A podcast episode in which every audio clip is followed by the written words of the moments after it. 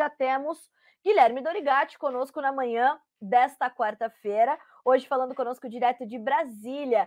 Guilherme, você já me ouve?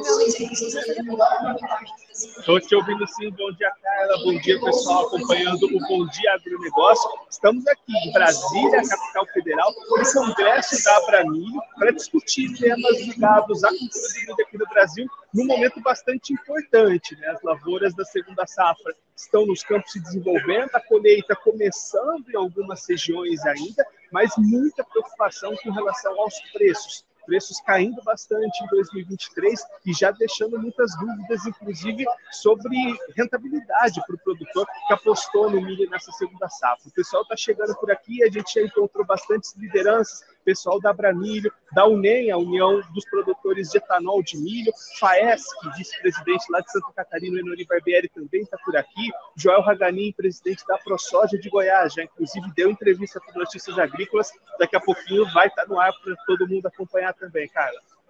Guilherme, é realmente um momento bastante delicado, porque essa é uma marca da produção de milho no Brasil. Quando temos safras cheias, temos preços mais baixos, quando temos quebras de safra, temos preços altos e não temos produto para vender, não temos produto, produto para aproveitar esse mercado. Certamente essa vai ser uma pauta discutida por aí. Eu imagino que a gente vai ter que cruzar todos esses dados com as questões logísticas, do pós-colheita até todo o transporte, escoamento, exportação ou entrega na indústria, na indústria nacional. São pautas que estão latentes nesse momento no mercado de milho, né?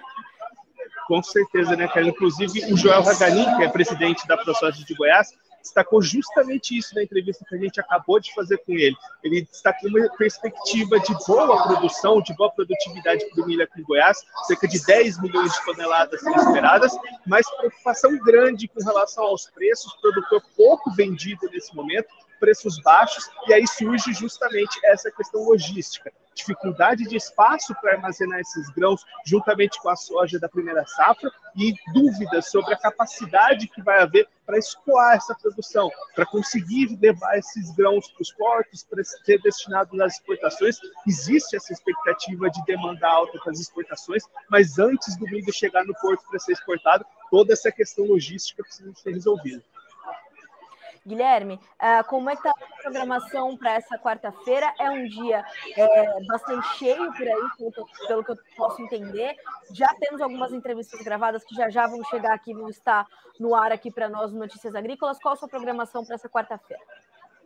Aqui vão ter o, o, dia todo de palestras organizadas aqui pela Bramilho, com lideranças, com analistas, com empresas. Então, vão ter muitos temas sendo discutidos, entre eles, claro, destaque para esse momento que a gente vive de preços, de logística. A gente vai acompanhar tudo aqui direto de Brasília e levar todas as informações para o pessoal que está acompanhando a gente no Notícias Agrícolas. Gui, bom trabalho para você por aí. Mande o nosso abraço aqui do Notícias Agrícolas a todas essas lideranças que são grandes parceiros do Notícias Agrícolas já há muito tempo, já há muitas safras, e que você volte com muitos conteúdos, novidades, querendo entrar ao vivo, chama a gente, a gente entra aqui e vai dando para nossa audiência as informações em primeira mão, direto do Congresso da Abramilho. Bom dia, bom trabalho para você, Gui. Obrigado, Carla. Bom dia para todo mundo que está acompanhando a gente, pessoal aí na redação do Notícias Agrícolas também. A qualquer momento a gente está de volta com mais informações aqui direto do Brasil. Com certeza. Até mais, Gui. Um abraço. Até mais. Tchau, tchau.